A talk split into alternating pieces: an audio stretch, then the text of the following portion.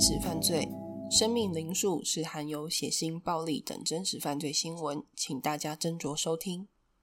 大家好，我是林璇，今天录音时间是二零二三年六月九号。如果这集上传后又有最新消息，会在下次录音跟大家说明。还有，林璇并不是记者，也不够专业，只是关心一下最近台湾或是国际上的重大社会案件。若有错误的地方，欢迎到生命调查的 IG 私讯给我们，我们会再跟各位亲爱的听友更新哦。那么，生命灵数第二声正式开始。今天要跟听友们分享的第一则新闻，就是台湾幼儿园未读事件。未读事件并不是单一事件哦，而是集体未读事件。这起未读事件呢，现在还没有落幕，让我们一起关心，并且听林璇说下去。其实哦，林璇呢真的很怕看到这种虐童的案件新闻呐。每一次看到啊，都会觉得心脏很痛，而且也很愤怒。希望今天有听到这一集的听友呢，可以一起关心，并且帮忙监督后续发展。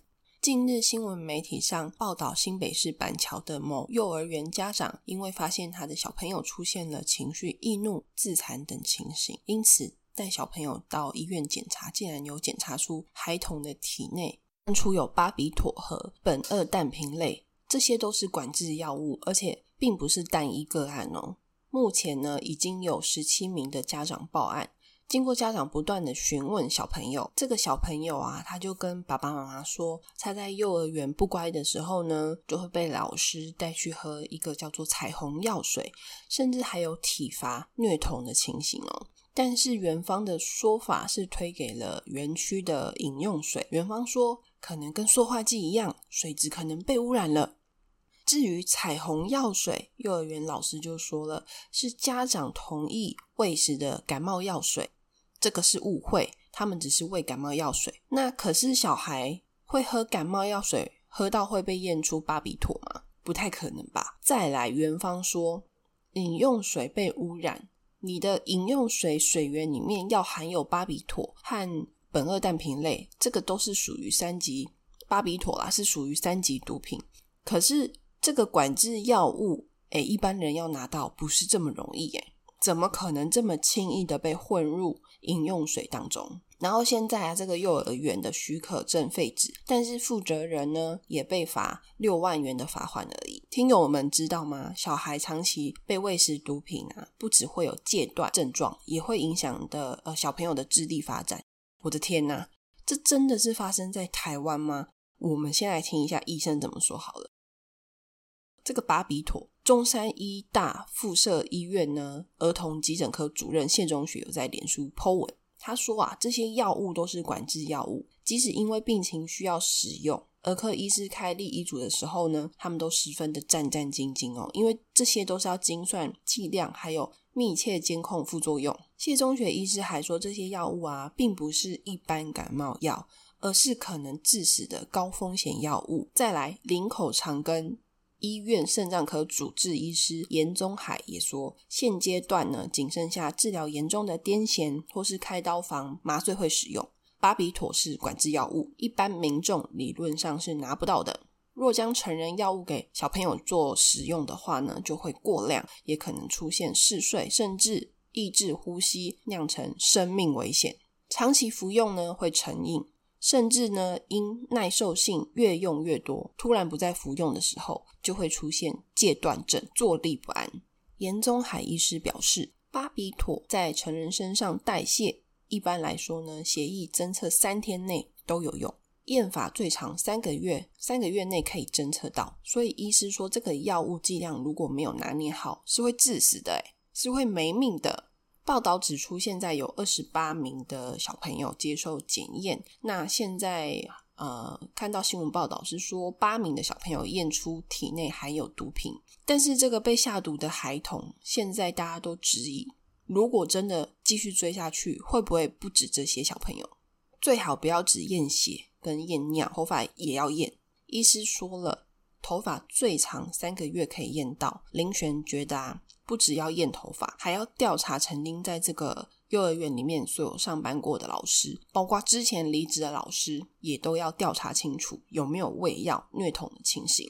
而且现在园区里老师的手机对话记录呢，也是被删光光的状态。还有这家幼儿园是如何拿到这些毒品的，我们不得而知。合理的怀疑是否有集团或是什么人在背后供应毒品，并且还有专业的人士帮忙调配剂量送到幼儿园。因为这个用量哈，它是要非常的小心的。它如果剂量太重，是有可能致死的哦。但现在大家最害怕的就是不知道喂药的时间到底是从什么时候就开始了，喂了多久，现在都还不知道。那一个班呢，如果有一个小朋友验出就好，我们是不是可以合理的怀疑，整个班的孩子都有可能曾经被喂食过？为什么这样说呢？因为喂药的动机是什么？老师要喂药的动机是好管理嘛？希望小朋友都乖乖睡觉，不吵不闹。那不可能一个班只喂一个小孩吧？但是呢，现在都还在理清当中，大家一定要一起监督下去。那接下来林璇会用时间轴的方式重新整理一下事件经过。首先呢，二月到四月这期间，家长发现孩童出现。情绪易怒，甚至有自残的行为，并发现呢，孩童说啊，老师曾经喂食彩虹药水，还曾经受到不当的体罚。家长呢就带小朋友到医院检查，他们就在小朋友的体内验出了巴比妥。再来是家长四月透过市长信箱以及通报一九九九，这个时候呢，他们已经确定了孩童体内有验出巴比妥，但家长说市府并没有回应。然后家长想要调监视器，这个时候很刚好的幼儿园称说四月监视器刚好维修故障，没有画面。林璇觉得这个时候如果有公权力。可以帮忙协助扣押幼儿园的监视器主机，如果有档案被删除，是否可以进行还原？可这是我自己想的啦。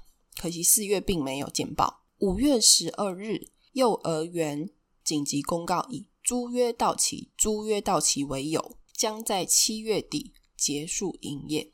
来，我们这边看一下，我们是不是可以合理的怀疑幼儿园呢？他们知道东窗事发了。才说是租约到期，所以要结束营业。再来，五月十四日，家长通报市政府没有回应，所以呢就直接冲到海山分局报案。五月十五日，市政府接获呢教保人员疑似有喂食管制药品事件，就立即启动重大儿虐案件司法早期介入机制。这个时候，幼儿园喂毒事件呢才终于见报。再来，检警在五月十八日。第一波调查，并搜索扣押电脑及证物，带回指控老师调查。这边大家再注意一下一件事情：新北市教育局他们强调，他们是在五月十五日才接获报案，所以他们也就立刻展开处理。跟前面家长四月透过市长信箱，还有通报一九九九这边是有出入的哦。六月二日、五日，受害孩童家长。召开记者会，事件引爆全台挞伐。六月八日，新北市教育局长宣布废止当事幼儿园的设立许可，并裁罚最高罚款十五万元。呃，到目前为止，哈，二十八位的受检学童当中呢，有八人验出毒物残留。新北检也发出了第二波搜索，搜索园长幼保员家中，并约谈八人到案。讯后，园长以五万元交保，其他四名幼保员则以两到三万元交保。六月九日，新北副市长召开记者会，说明案件进度，表示经过查证，四月没有接到相关的陈情，直到五月十五日才接获陈情。意思就是说啊。市府那边是没有接收到一九九九的通报的。新北市府也宣布，从本日起，除了周末，每日十点半呢，将召开记者会，说明处理进度。那之后再请各位听友们继续关心这个案件。